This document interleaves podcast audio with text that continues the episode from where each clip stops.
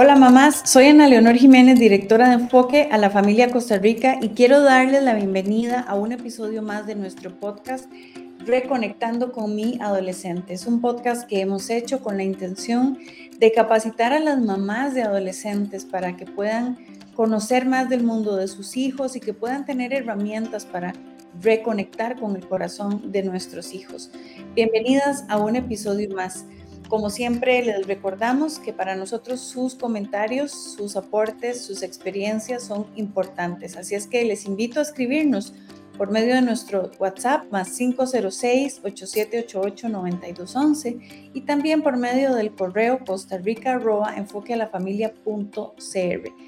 Eh, nos encanta recibir sus preguntas, sus opiniones, sus historias.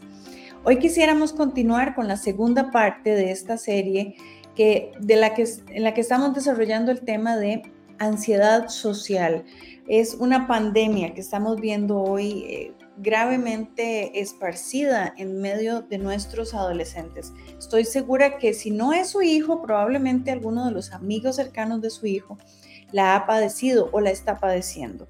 Creemos que es importante, por lo que hablamos en el episodio anterior, si no lo escucharon, les invito a que lo escuchen, eh, de estar eh, empapadas del tema, de conocer de qué se trata para poder reconocerlo a tiempo. Este es un tema que causa muchísimo dolor, angustia a nuestros adolescentes a veces y necesitamos estar cerca de ellos para apoyarlos, para conocerlos, para que no se sientan solos, extraños eh, en, en este mundo tan complicado en el que nos ha tocado vivir. Quisiera seguir conversando del tema con Jason Cordero, consejero de nuestra oficina y además director del área de desarrollo familiar. ¿Cómo estás, Jason? Hola, Anita, muy bien, gracias a Dios, espero que vos también y por supuesto agradecido con el Señor con la oportunidad que nos da de servir, ¿verdad?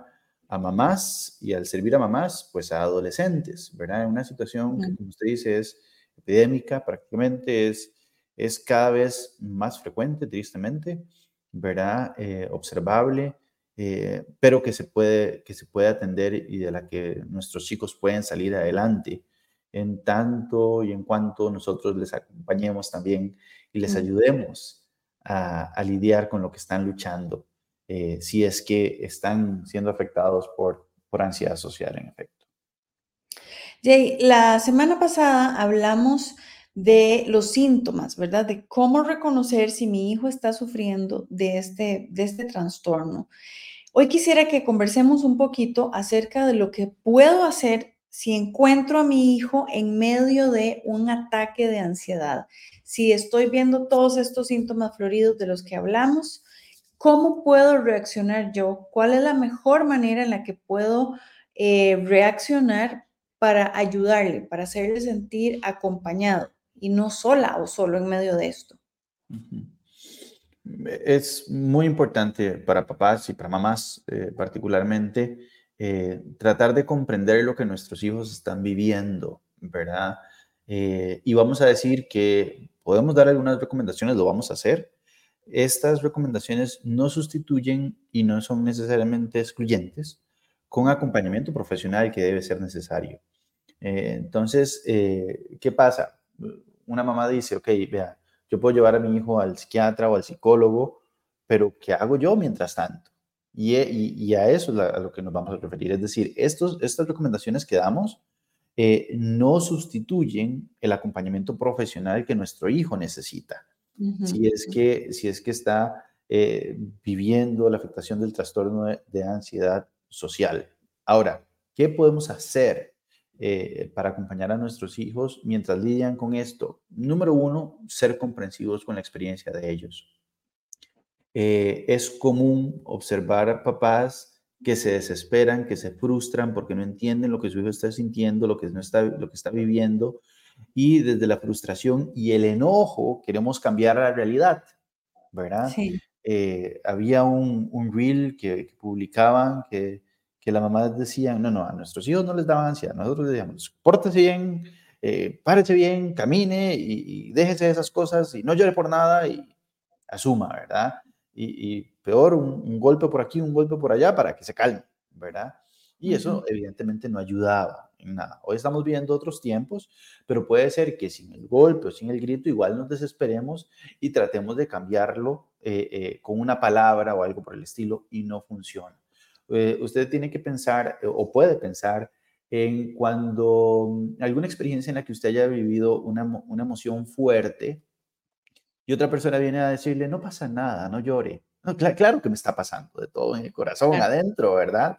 Puede ser que, que, estoy percibiendo las cosas de una forma que no se conforman a la realidad, pero que algo me está pasando adentro, algo me está pasando. Entonces, lo primero que tenemos que entender como papás y mamás es que eh, nuestra sociedad eh, está, está quebrada, está fracturada, ¿verdad? En muchos niveles. Eh, y el manejo de la ansiedad o la falta de manejo de ansiedad o los niveles altos de ansiedad y particularmente de lo que estamos hablando hoy, ansiedad social, son manifestación de nuestra sociedad también. nuestros chicos adolescentes acaban de pasar una pandemia. Esto será motivo de estudio por décadas en adelante, ¿verdad? Este, y tenemos que entender que están viviendo con un mundo fraccionado, quebrado. Eh, es común escucharnos decir, no, es que ahora sí les tocó difícil, ¿verdad? Que la ven más difícil que, que, que, que, nos, que, como nos tocó a nosotros vivir. Y en muchos sentidos es cierto, ¿verdad? Ellos están viviendo una realidad que ninguno de nosotros como adultos vivió. Eh, nosotros no vivimos nuestra adolescencia, no sabemos lo que es vivir una adolescencia eh, conectados y expuestos a redes sociales 24/7, donde un perfecto desconocido puede hacer un comentario de mi foto, ¿verdad? O donde algo que yo publico puede ser utilizado para escarnio social en redes sociales y que se traduce a un ambiente social hostil. Nosotros no vivimos eso como adolescentes, lo estamos viviendo como adultos y a un nivel diferente. Entonces tenemos que tratar de, ser comprensivos, estar presentes y sobre todo escucharlos mientras ellos tratan de explicar en algunos casos emociones que ellos mismos no entienden. y, y, que es posible que ni siquiera tengan las palabras adecuadas para poder explicarlo. Entonces tenemos que tratar de estar presente, ser comprensivo con lo que ellos están viviendo, tratar de ver la realidad como ellos la están viviendo. Si no lo logro, va a ser difícil que le ayude a interpretar diferente la realidad. Tengo que primero ponerme en su lugar. Ahora. Y eso, eso que decís, Jason, es sumamente importante, esa empatía que nosotros tenemos que tener con, con nuestros hijos, es decirles, amor, no, no termino de entender por lo que estás atravesando, es decirle, amor, puedo entender que estás angustiado, te veo que estás pasando un momento difícil, tal vez no sé cómo ayudarte a resolverlo todo, pero estás aquí eh, acompañado, estoy con vos, no estás solo. Eso les hace, les quita un peso encima enorme, porque dicen, ok, hay alguien que me cree, no, que no es que estoy loco, es que tengo un problema y alguien se está ocupando de acompañarme, de estar conmigo. Eso es importantísimo.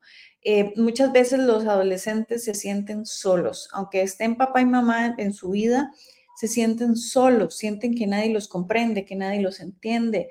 Eh, así es que me parece que esto primero que has dicho es importantísimo, importantísimo que lo, que lo tengamos en cuenta. ¿Qué más podemos hacer, Jay? Bueno, otro elemento que podemos eh, tratar de, de ayudar una vez que, nos pusimos en, la posición de nuestros hijos, tratar de entenderlo, desde ahí vamos a poder tratar de visualizar el patrón de pensamiento de la, de la ansiedad social, eh, que así es como se forma, ¿verdad? Hay un patrón de pensamiento que, que cada vez va ocupando más y más lugar en mi mente cuando estoy en situaciones sociales. Eh, de tal forma que entre más usted aprenda y su hijo también sobre ansiedad social, va a poder ayudar más a su hijo a dirigir los pensamientos negativos automáticos de lo que es mentira hacia lo que es la verdad. Ok, eh, voy a ir hoy y todos me van a ver feo. Mi amor, eh, ¿de dónde sale el, pensamiento? Pensemos que sí puede haber alguien a quien yo le caiga mal y eso no importa. Habrá otros a los que yo le caigo bien, pero tratar de, ver eh, ese pensamiento, ¿verdad? Esa, ese pensamiento que está atrás de la ansiedad. Eh, y usted le puede ayudar a su hijo a aprender patrones de pensamiento nuevos, ¿verdad? Eh, y de esta forma ellos van a poder aprender y visualizar cómo su mente juega. Eh, voy a exponerme a algo desconocido, a gente desconocida, y mi mente automáticamente piensa, me van a tratar mal. ¿De dónde? ¿Por qué? Sí, sí, sí. ¿Cuál es la realidad? Creo que es una, una forma de confrontarlos con la realidad con amor y con dulzura, no diciéndole, pero usted sí es tonto, ¿por qué piensa esas cosas? Y nada de eso va a pasar. Eso no ayuda. Es decirle, amor, la última vez que fuiste a un grupo de gente que no conocías, ¿qué pasó? Todos te volvieron a ver feo, todos te trataron mal. No, ¿verdad? Entonces no pensemos que va a pasar hoy otra vez. Amor, pero son tus compañeros, ya los conoces Sí, pero es que yo les caigo mal. ¿Y por qué crees que te caen, que, les caes mal? ¿Te han dicho cosas feas? No. ¿Te han hecho pasar vergüenzas? No. Eh, ¿Te ignoran? No. Entonces, ¿de dónde sacas que, les caes mal? Es confrontarlos amorosa y pacientemente con esa realidad para que cambien, como decís, lo que están pensando y sustentado en una verdad. Sí, ah, eh, sí, es muy importante que puedan ver eh, comparar la realidad con lo que están pensando y a partir de ese pensamiento lo que están sintiendo, evidentemente. No le vamos a decir, este, lo que estás sintiendo es mal, no, vamos al, al pensamiento, ¿de dónde sale esto? Eh, en tercer lugar, eh, siempre se recomienda ser proactivo con nuestros hijos adolescentes. Esto aplica para este tema y para muchísimos. yo no tengo que esperarme a que mi hijo esté en una situación compleja para enseñarle a lidiar con la situación compleja. Eh, por ejemplo, no tengo que esperarme a una pregunta de sexualidad para poder hablar de sexualidad con él, puedo ser proactivo. Igual eh, respecto a la ansiedad social, no tengo que esperarme a verlo en una situación social compleja para ver cómo va a reaccionar, sino que le puedo entrenar. Eh, de, de, entrenamiento que yo recuerdo, en una ocasión iba para un funeral, no sabía qué iba a hacer al funeral, yo le llamaba a mi mami, ¿qué voy a hacer ahí? ¿Qué digo? ¿Qué no digo? Etcétera. Y mami fue muy sabia, me dijo, usted no dice nada, usted nada más abraza. Era una señora que su esposo había fallecido, usted no le dice nada, usted nada más llega y la abraza. Ni siquiera pregunta cómo está nada, nada más llega, la abraza, le da un beso si quiere y listo. Mami me entrenó para ese momento. En lugar de llegar al, funeral ahí, a, la vela y, ver qué hago y qué no hago y de quién aprendo y qué imito y etcétera, o, o tener miedo de si me voy a comportar bien o mal. Mami me o decir algo incorrecto. Exactamente. Mami me entrenó y eso funciona. El entrenamiento social puede, puede ocurrir en, en, lo cotidiano. Eh, papi, se me fue la bola al otro lado, a, la otra casa. Vamos a pedirla. Entonces lo llevo conmigo para que él vea cómo se piden las cosas. Y lo invito a decir gracias. Este, que vamos al súper y yo estoy en un pasillo. Mira, mi amor, pregúntale a que, le puedes preguntar a aquella señora ¿dónde están los frijoles este, de este, tipo? Pero papi, me da vergüenza, no importa, no le va a hacer ningún daño. Puede ser que se anime, puede ser que no, pero puede ser que lo haga y, regrese y dice, sí, papi, está por aquí. Y que él comience a darse cuenta que hay gente amable, ¿verdad? Hay gente amable que le va a ayudar, etcétera. Papi, me compra esto, claro, por supuesto, tomar el dinero, agarrarlo, va, andar a la caja y pagar, pero afuera. Eh, y le estamos enseñando de esta forma, por supuesto. Es un riesgo controlado, un riesgo controlado para exponerlos de a poquito. Exactamente. y se puede usar el, el patrón de, de, mentoría de entrenamiento para habilidades. Esto es, le, le, muestro cómo lo hago, le explico cómo se hace, hacemos juntos y después lo veo haciendo. Entonces, va a ser Puedes repetir ese patrón, ese es importante, que nos quede claro a todos. Se usa para entrenar eh, en habilidades complejas como hablar en público hasta en habilidades sociales. Es, le muestro cómo hago. Entonces, él está ahí en observación participante, ¿verdad? Observación activa. Él, él está viendo. Yo lo llevo a hablar con el vecino, lo llevo a hablar a, a comprar algo, lo llevo a una fiesta simplemente para que me vea actuar. Yo le digo, mi amor, observame qué digo, qué hago, qué no hago después de que, de que me vio, conversamos, yo le explico, por esto hice esto, por esto no hice esto, y puede preguntarme, papi, ¿por qué a él sí lo abrazaste y a él solo le diste la mano? Bueno, es que a él es mi amigo, a él apenas lo estoy conociendo. ¿Y por qué a aquella señora le dio la mano y a esta otra le dio el beso? Bueno, mi amor, porque como caballero siempre esperamos a que, a que la dama nos muestre si quiere un beso, si quiere un abrazo, y si no muestra nada, nada más le damos la mano, por respeto, a menos de que sea alguien conocido, ¿verdad? Eh, y entonces explicamos, papi, cuando aquel señor dijo eso, eso que usted me ha dicho que no se dice, ¿por qué no le dijo nada? Y yo, bueno, mi amor, porque es diferente, somos adultos y los adultos son responsables de sus actos, pero a mí me toca educarte a vos. Por eso no le estoy diciendo a él, mira, no digas esto, es, es diferente. Y después de que he explicado, lo hacemos juntos. ¿Ok? Amor, vamos para tal actividad, yo quiero que vos estés conmigo en la mesa interactuando, no tenés que hablar necesariamente, pero si hay algo que vos quieres preguntar, vos puedes decir, puedo decir algo, le puedo preguntar algo y que ya lo hemos modelado, ¿verdad? Eh, y le enseñamos cómo interactuar socialmente.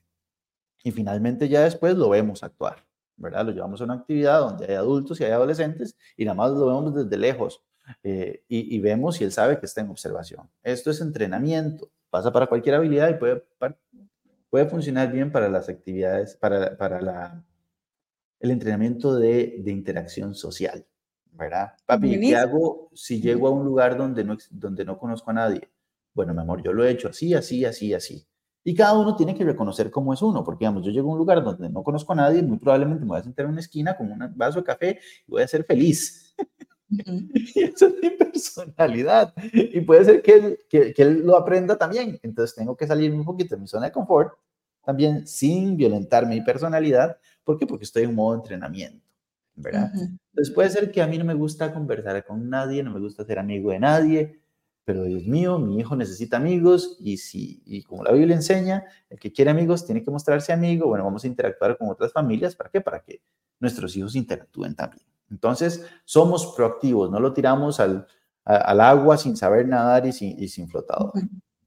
Eh, también quisiera mencionar de algo que usted, que usted mencionó que es importantísimo, es eh, generar espacios controlados, entre comillas, eh, de, interacción social, ¿verdad?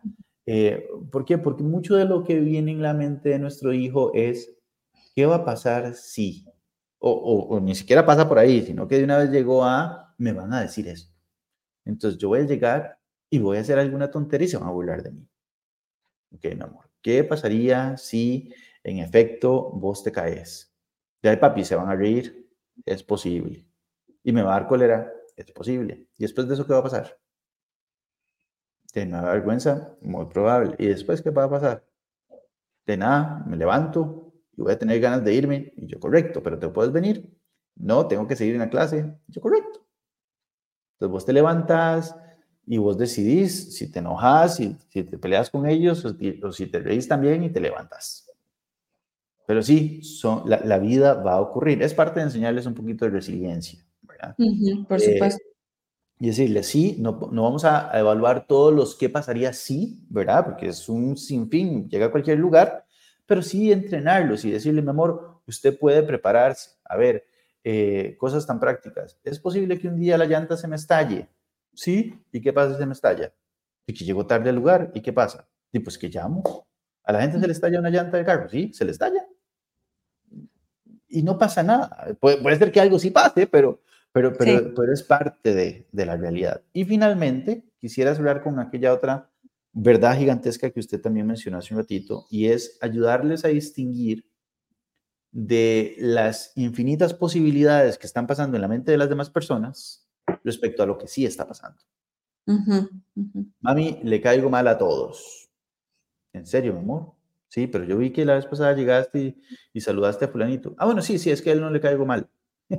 ok, entonces, eh, y, aquella compañera que siempre se despide, bueno, sí, tampoco a ella le caigo. Entonces, ¿a quién le cae mal?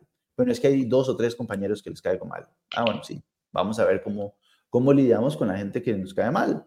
Eh, recuerdo que en una ocasión eh, unos papás solicitaban que para un evento le aseguráramos a, su, a ellos que su hijo adolescente no iba a sufrir ningún tipo de rechazo o de maltrato o de lo que fuese de sus pares adolescentes. Yo les, les preguntaba, ¿qué pasó?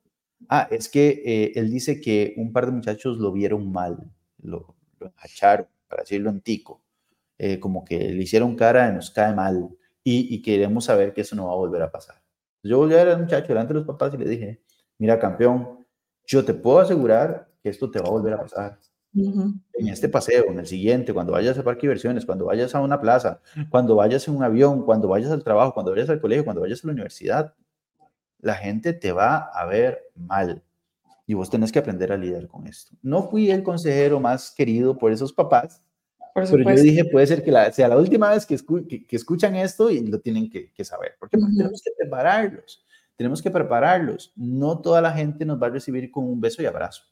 Algunas personas nos van a decir, nos van a saludar con cara de ya se va.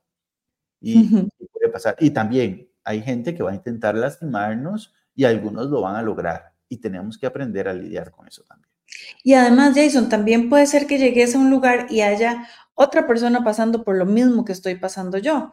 Y no puedo decir, uy, qué persona tan antipática, porque no me alzó a ver ni saludó. Bueno, no sé qué está pasando por su cabeza, no sé qué hay en su corazón. Voy a lidiar con lo mío, con lo que yo puedo controlar. Y eso hay que enseñarle a los chicos, ¿verdad? Eh, amor, no podemos controlar a los demás, lo que piensan, lo que digan, lo que hagan, pero vamos a trabajar en vos, ¿verdad? ¿Cómo vas a reaccionar? Eh, cómo vas a, actuar frente a los pensamientos que crucen por tu mente, los vas a rechazar, los vas a confrontar con verdades para, para desecharlos, ¿qué vas a hacer? E, eso sí es importante. Y, cuando, cuando entendemos que estas ansiedades se, desarrollan desde miedos, ¿verdad? Eh, hay que entender cuándo estos miedos son reales o no son reales, cuándo son amenazas reales o no. Marian Rojas Estapé, que es esta gran psiquiatra eh, en la actualidad, dice, el, el ser humano no sabe distinguir el cuerpo de si el peligro es real o es imaginario. Entonces, cuando les enseñamos a descartar lo imaginario, lo supuesto, los tal vez o quién sabe, y los enseñamos a valorar, evaluar la realidad con lo que sí es, les vamos a dar armas muy importantes para que ellos, cuando no estemos nosotros, puedan aprender a, manejar esos pensamientos y a, saber reaccionar y actuar correctamente. Es correcto, es correcto. Esto es eh, un entrenamiento. Y, esto es lo bonito, digamos, de, esto, que, que mi hijo puede aprender. Mi hijo puede aprender, yo puedo aprender también y juntos vamos a acompañarnos eh, y de la mano de profesionales también, por supuesto, pero mi hijo puede aprender a lidiar con esto. Es muy importante que yo como papá me convierta en su, en su porrista, en su, cheerleader, eh, y que vaya celebrando con él esos espacios de interacción en donde va superando esto y, darle una, una, una, esperanza de una realidad diferente, una realidad mejor en el futuro. Claro, claro, un futuro diferente.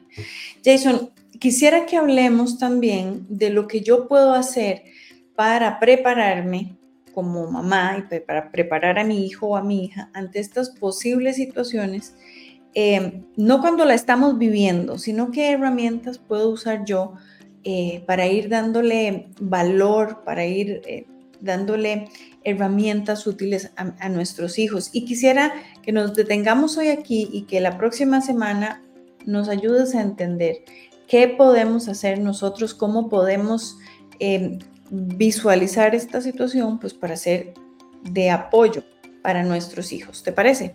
Me parece genial. Ok, mamá, si usted eh, no escuchó el primer episodio de esta serie, le invito a buscarlo en nuestro podcast. Lo puede encontrar en Spotify, en Amazon Music o en Apple Podcast lo encuentra como Reconectando con mi adolescente. Le invito a que escuche el primer episodio de esta serie y que nos encontremos la próxima semana para escuchar esta otra parte que también es importantísima para abordar este tema. Que el Señor les bendiga. Nos encontramos la próxima semana. Hasta luego.